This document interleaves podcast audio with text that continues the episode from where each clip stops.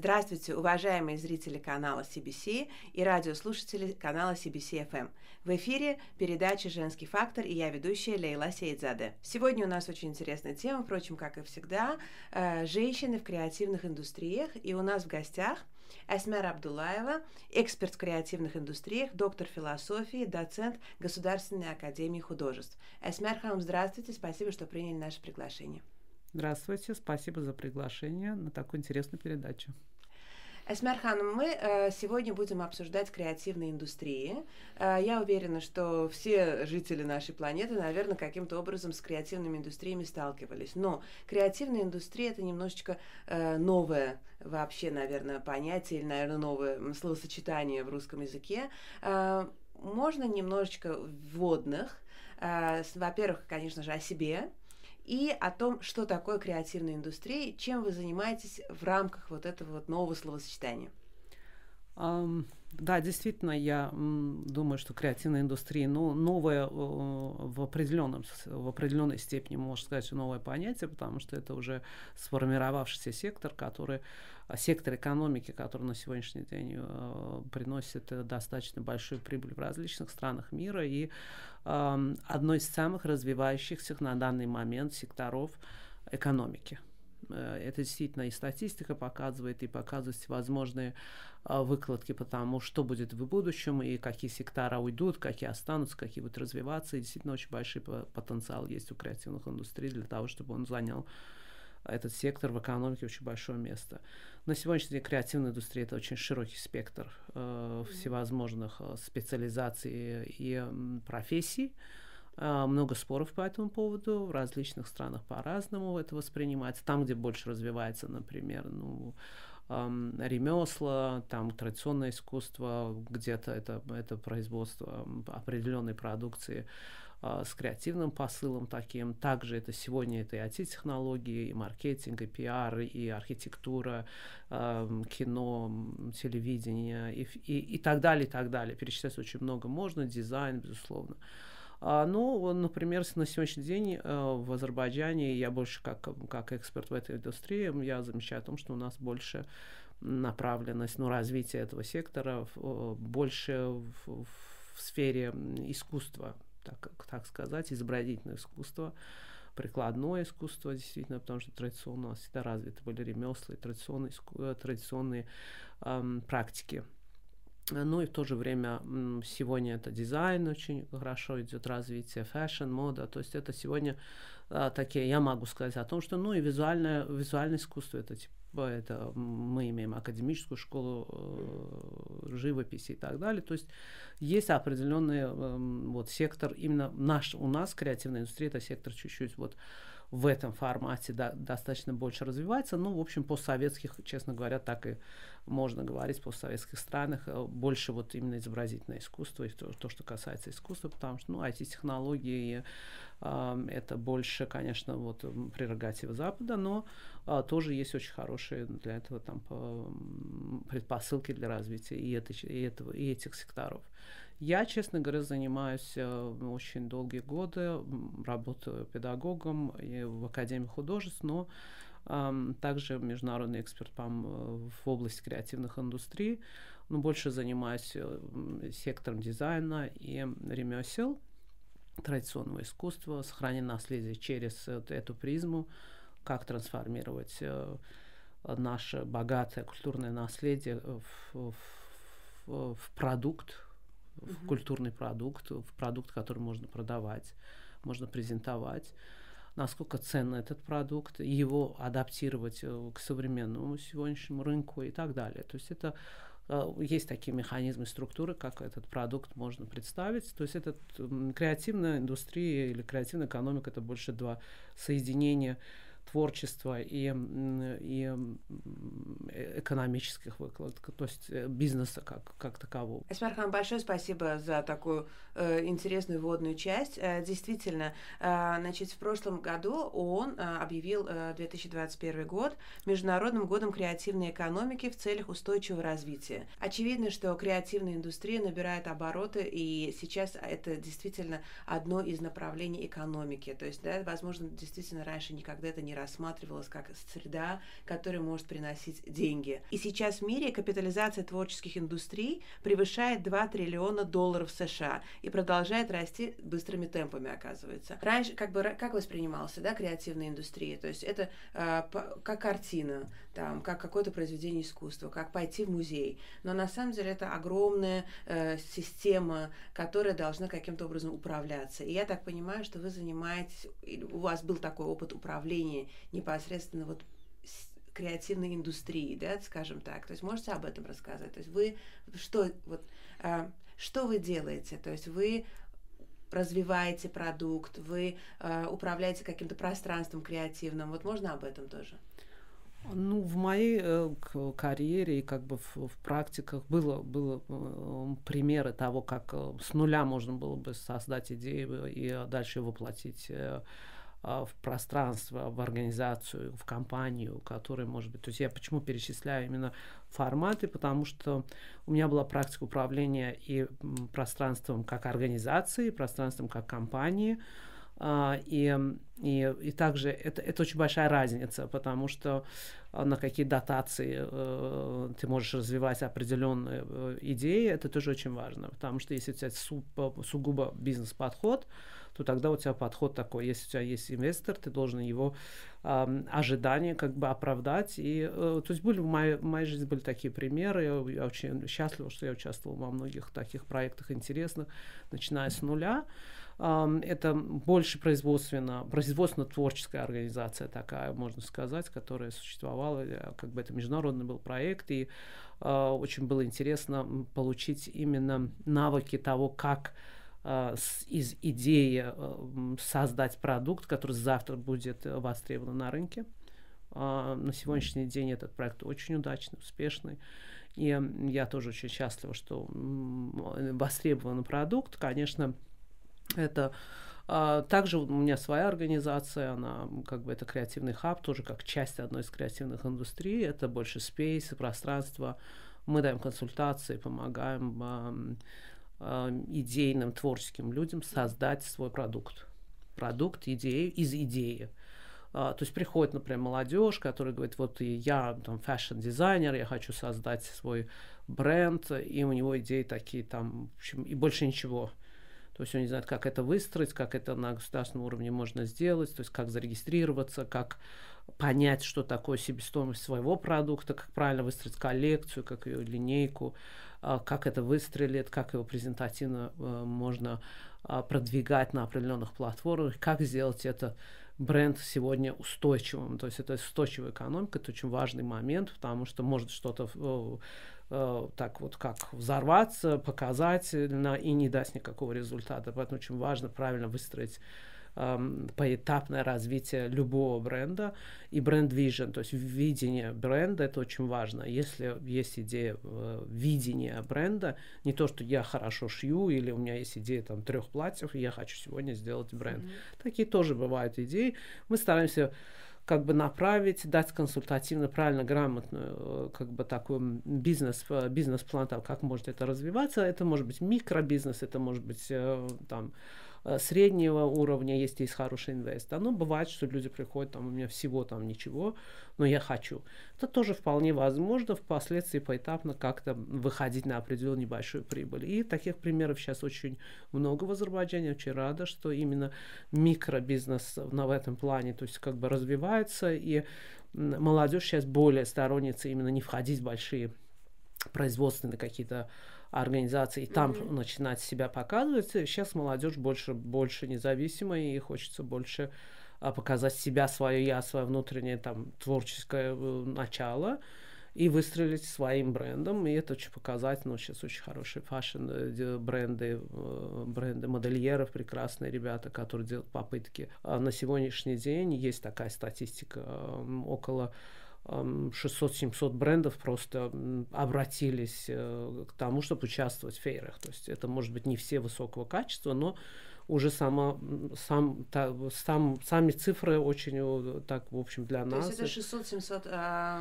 марок, которые ну, Марок, здесь, брендов, э, лейблов, трендов. Локальных, да, да, это локал бренды, поэтому, когда многие спрашивают, вы А, то есть, ну, есть такой стереотип, что, а, у нас нету своих uh-huh. дизайнеров, или если даже есть, это некачественно и так далее.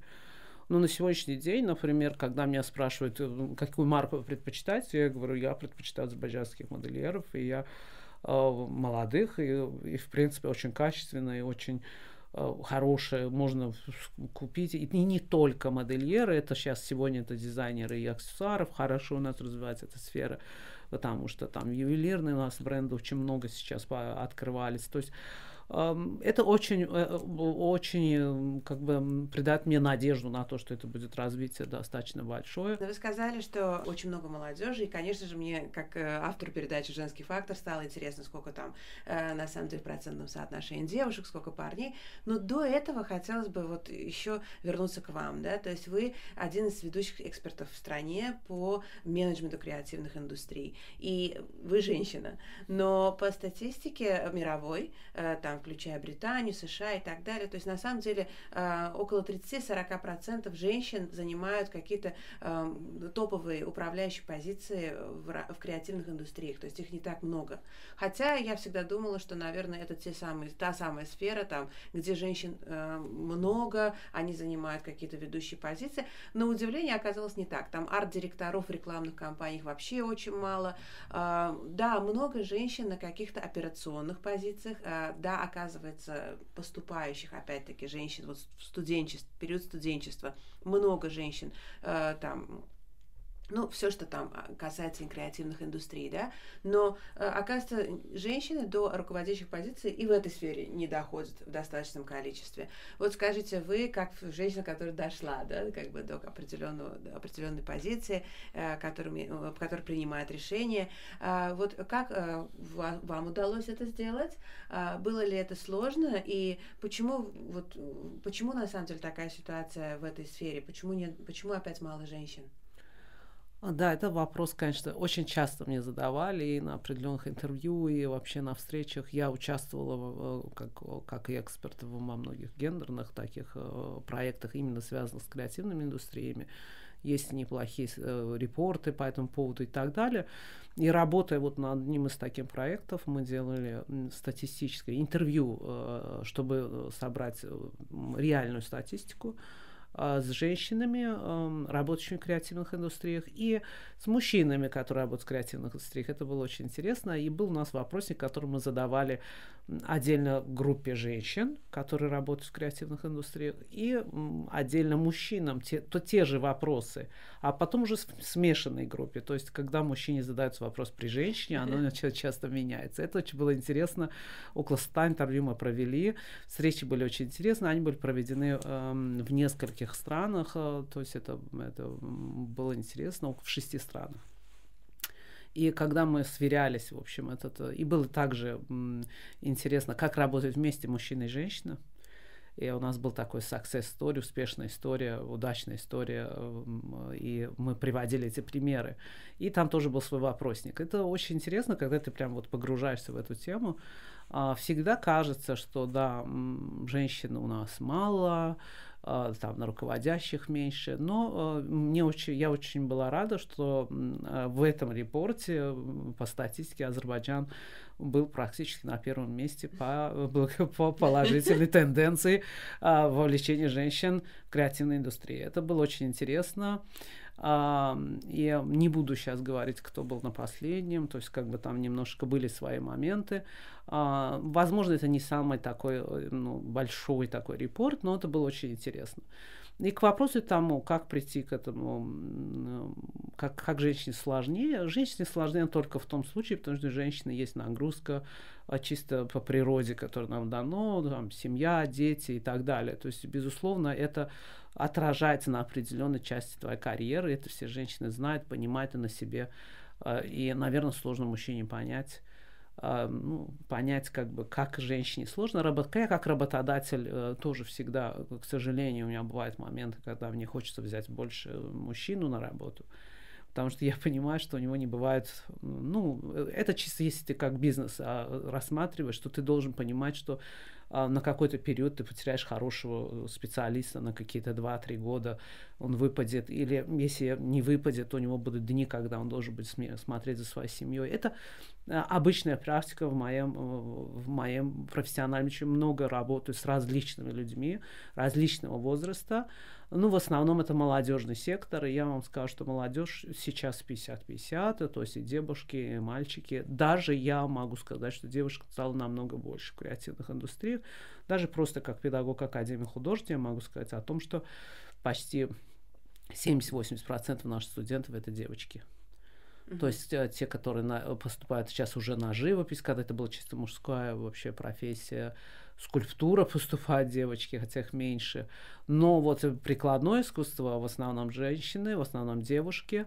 И я хочу отметить, что очень интересно, сейчас я тоже работаю приглашенным креативным директором в Азерхалча, это производство ковров, э, одна из больших мануфактур в Азербайджане, государственная компания. И у нас э, эм, 1300 ткачих Uh-huh. Это тоже очень классный пример поддержки государства именно женского труда. И мы всегда сейчас уже позиционируем наш бренд как это саппорт, именно поддержка женщин uh-huh. в регионах, uh-huh. их социализация. Uh-huh. И у нас ковры ткали только женщины. То есть это, это очень странно, потому что, ну не странно, как бы очень интересно, потому что в, в других странах, где развито ковроткачество, этих стран не так много, та же Индия, Иран, только мужчины. Да и... что, это для меня сейчас открытие, да. потому что в моих э, стереотипах ковры ткут только женщины. Нет, совершенно это не так. Вот э, где-то 50 на 50 это в Индии, мужчины и женщины ага. даже не 50, больше мужчины. Скорость мужской руки достаточно быстрее, чем женская, и удар э, сила больше. Поэтому из бизнес-подхода, наверное, с годами или с веками коврооткачество перешло к мужчинам в Иране тоже. Ну, в Иране это может быть еще какие-то, да, там какие-то традиционные вещи. А у нас ткали только женщины, в семьях ткали, дома ткали, э, девушки, матери там передавали этот труд, и как бы это было домашнее такое занятие, плюс это был хороший бизнес. Э, и тюркские племена, они всегда ткали ковры, и это был вообще традиционно женский труд. Угу. Турция, например, тоже ткут женщины. А у нас, например, этот, ну, мужчины не ткут вообще. И вот эта поддержка, именно госорганизация, компания, которая производит очень классный креативный продукт, который, в общем, очень дорогой и ценится в мире, а у нас ткут это женщины. И их поддержка тоже очень важна. И я смотрю о том, что а, у нас около, почти около 20 студий больших мастерских по всем различным регионам страны, это и горные местности и так далее. У нас возглавляют эти э, мастерские только женщины. Uh-huh. Uh-huh. Я очень часто с ними общаюсь, я понимаю, что, может быть, следующим вашим гостем может быть такая э, женщина, которая работает на производстве достаточно долго и возглавляет большую мастерскую по производству ковров. Эти женщины, действительно, они эм, вот в, жившие в регионах, mm-hmm. очень традиционной среде, и при этом совершенно сильные, очень очень э, принципиальные, и очень в себе уверенные э, женщины, которые ведут очень сложное производство ковра, и у них там около 100 работников, 70 работников, все женщины, женский коллектив.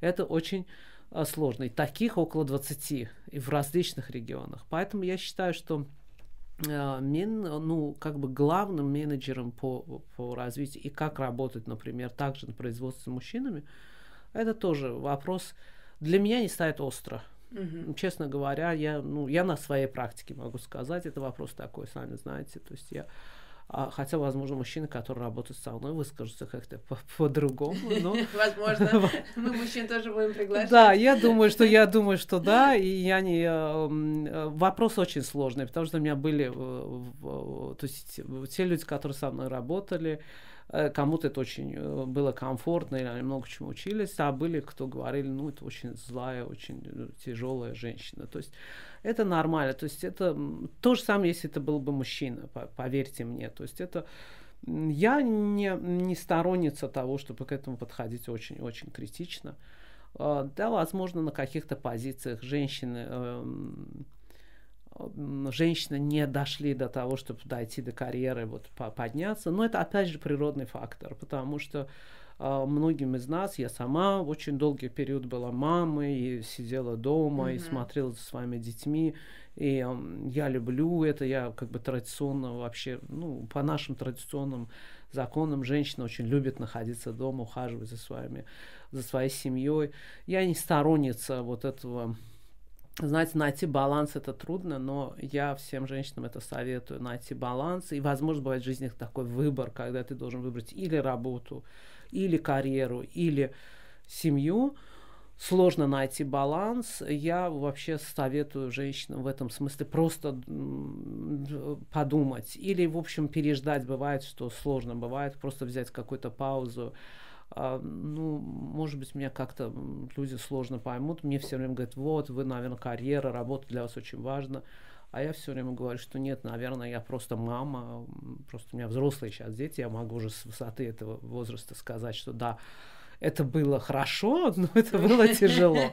Это было тяжело совместить работу, совместить карьеру, работать над собой. То есть э, я, я считаю, что да, это, конечно, выбор. И мы ничего не можем сделать. Конечно, сложно представить себе. Женщина многогранная, да, то есть ей нужно и состояться как мама, и состояться как личность, и состояться как э, друг, и плюс еще семья, потому что мы, в принципе, наш, нашей традиции, мы связаны очень сильно с семьей, мы восточные люди, для нас это очень важно. А, но, поверьте мне, у нас очень много примеров прекрасных э, женщин, которые добились очень многого, и, и, и при этом они прекрасные мамы, и, и прекрасные жены. То есть я на сегодняшний день таких примеров очень много, и я всегда горжусь тем, что у наши женщины вот могут, могут и пройти это. И, может быть, счастлива, что, может быть, я тоже как-то э, смогла совместить, хотя иногда мне кажется, что нет. Эсмерхан, а вот скажите, пожалуйста, мы вот здесь тоже обсуждали как-то э, креативную индустрию, но в среде архитектуры. И мы говорили о женском факторе именно в архитектуре, как, э, какова разница между женщиной-архитектором, мужчиной-архитектором. А вот если в целом в менеджменте, да, вот индустри- креативной индустрии, вот чувствуется где-то вот, что это женская рука, да, а это вот э, мужчина. То есть вот есть ли какая-то разница, или же важно просто, чтобы это был хороший управля... Э, управленец и просто профессионал? А, ну, что касается управления креативными индустриями со стороны женщины, да, есть э, ну, примеры и возглавляющих архитектурное бюро женщин, которые выигрывают эти проекты, то есть берут хорошие проекты. А, то есть я не говорю, что их много, безусловно женский фактор в плане руководящих работ именно в креативном секторе их не так много. Только типично женские ремесла, угу. там, где сзади завлеч... вовлечены женщины, да, безусловно, возглавляет э, менеджмент женщина. Потому что угу. если женский женский коллектив, то конечно, будет женщина возглавлять. Это то же самое, как я говорила о ковровом, например, производстве. Угу. Сложно для... Хотя я знаю примеры возглавляющих мастерские и мужчин тоже в свое время. То есть э, женщины работают э, на мужчин. Но бывает, что ну, я не скажу, что в процентном отношении женщин много, как руководители этих секторов, но э, я надеюсь, что в будущем это изменится. Я не чувствую здесь очень сильную давление с этой стороны. Если женщина сегодня обучается, идет по карьерной лестнице, если захочет, все зависит от самой девушки или женщины безусловно. Да, вот очень интересно, я тоже читала, что на самом деле э, в креативных индустриях, почему оказывается, что больше мужчин на руководящих позициях, потому что креативная индустрия изначально требует самозанятости, да, то есть когда человек талантлив, он начинает э, вокруг своего имени устраивать бизнес и впоследствии он его выстраивает, и вот женщинам здесь не хватает уверенности в себе и вот этой сосредоточенности, стремления именно организовать процесс работы, то есть бизнес. То есть если она творческая, она больше занимается самим творчеством непосредственно, но не вот этой рутиной. То есть, возможно, действительно, как бы здесь, как вы сказали, зависит очень многое от самих женщин. То есть здесь нет каких-то барьеров, на самом деле, каких-то стереотипов. Все-таки как автор передачи «Женский фактор» хотелось бы э, вот еще раз вернуться к женщинам. Как-то стало понятно, что делать всем нужно, что нужно идти к цели, точно нужно иметь план. А вот можно ли, например, девочек молодых предостеречь от чего-то. Вот что делать категорически нельзя? Может, в какую-то ситуацию нельзя впадать, чтобы вот в какой-то, может быть, э, да, процесс, э, из-за которого может не получиться. Вот есть ли какие-то э, непосредственно вот блоки, которые поджидают девочек, от которых, которых стоит избегать? Или, может быть, их нет? А прежде всего, у меня только один единственный, ну, может быть, это стимул в любом возрасте, в любых условиях, при любых э, обстоятельствах, стагнация, mm-hmm. отсутствие движения. Это проблема. А если ты, мне все говорят, там люди боятся изменений, молодежь, она как бы вот это. Я имею в виду, изменение это всегда развитие. Развитие это, это образование обучаемость, есть такое понятие, когда ты обучаем в любом возрасте, и ты хочешь найти новые знания, новые сферы. Когда у тебя это может остановиться и в 20 лет, может и вообще не родиться, когда человек не хочет получать знания, знания от всего. Это любознательность, это, это я не знаю даже как назвать, но обучаемый человек, когда он не останавливает свое образование. Угу, да сидя с ребенком, э, там, смотря за своей свекровью, я не знаю, миллион вещей. То есть э, нету обстоятельств, нету причин, когда ты не обучаем. Mm-hmm. Когда ты не говоришь, у меня сейчас нету времени на знания. То есть я не говорю его в полной мере. То есть человек, когда в любом возрасте обучаем и хочет учиться чему-то новому, вот тогда это движение. И нету никаких причин сказать, что у меня нету времени учиться. Учиться можно всегда в любом формате. То есть читая книгу, слушая музыку, идя на выставку. Аудиокниги, что угодно. Все, что хотите. Или пойдя на какой-то курс, меняя свой этот, или у, у, уходя более в свой, в свой... То есть обучение может быть сейчас Самообучение, это вообще сейчас европейское образование практически все построено на самообучении. Нет у них там за партой сидеть там долгие в университетах. То есть самообразование, там три раза в неделю они могут ходить в университет, а дальше они должны, должны находить вопро- ответы на свои вопросы сами. Uh-huh, а учитель им uh-huh. помогает, помогает, дает инструкции, как найти эти ответы, куда пойти, как найти. То есть только э, я за вообще образование. В общем, девушкам нужно не останавливаться ни при каких обстоятельствах, а учиться и задавать правильные вопросы. Кстати, про правильные вопросы. Я думаю, что я сейчас вам задам и правильный вопрос, и это будет и последний вопрос, и правильно одновременно. А, конечно же, мы в интересном историческом периоде живем. Это а, период, когда мы занимаемся восстановлением территории да, Карабаха. И, конечно же, все сферы восстанавливаются. Карабах, Колыбель, колыбель креативных, наверное, каких-то начинаний, направлений. И вот хотелось бы вас, как эксперта, послушать, как вы видите развитие креативных индустрий в Карабахе и э, как вы видите вовлеченность женщин в разви... роль женщин в развитии этих индустрий там? О, да, я, я совершенно счастлива, поскольку, поскольку это родина моих предков, и я много уже как бы отвечала на эти вопросы, и даже несколько проектов тоже как бы того, как мы видим развитие креативной индустрии именно на этих э, территориях, и а в том числе Шуша, как центр, э, культурная столица Карабаха и Азербайджана, и колыбель э, искусства во всех его проявлениях. Я всегда говорила, что это в, в, как в Италии Флоренция, так и в Азербайджане э, это Шуша. Э, и тоже была идея создать креативный кластер, творческий кластер, э, где, где, как и было в древности, э, создавались все виды искусства, и лучшие э, художники, скульптора, музыканты и так далее. Э, они были на одной они создавали это в этом в этом в этой атмосфере а, были предложения, как его сделать в более современном формате. Я надеюсь, что это будет обязательно, а, что будут такой творческий кластер, куда это там, где создают продукт, угу. его показывают, и люди, широкая аудитория может прийти и насладиться, и приобрести и получить там отдохнуть, э, послушать, самим вовлечься. То есть это, конечно, у меня даже есть такой визуальный даже вид этого всего, как это может быть. Безусловно, э, Гарабахское искусство, как свое, как само по себе, это этот один большой пласт истории, начиная открывать от э, ремесел, заканчивая а, живописью, скульптурой, архитектурой, музыкой и так далее. То есть я уверена, что эм, мы уже когда продумываем о каких-то тренинговых курсах, потому что Шишинская школа ковроткачества, одна из самых знаменитых, и мы хотим восстановить, потому что были прекрасные примеры мастерских, которые существовали в Шуше, и карабахские ковры э, экспортировались и 100, и 200 лет назад э, в страны Европы и сейчас представлены в лучших музеях мира.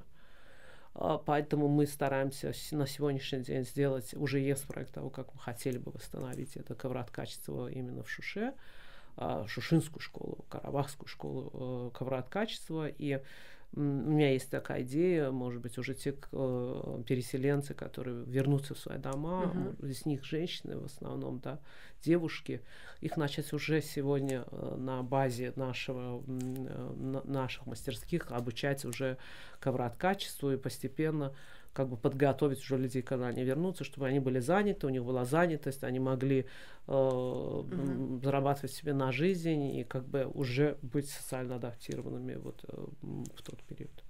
А, большое спасибо. Это была очень наполненная беседа всем на самом деле и вдохновением, и какими-то прикладными знаниями. Большое спасибо, что пришли, поделились с нами. И всего хорошего вам и успехов в дальнейшем э, пути. Спасибо большое, Смерхан. Вам спасибо. И еще последняя фраза – это «любите то, что вы делаете». Спасибо за приглашение. Спасибо. Любите. Música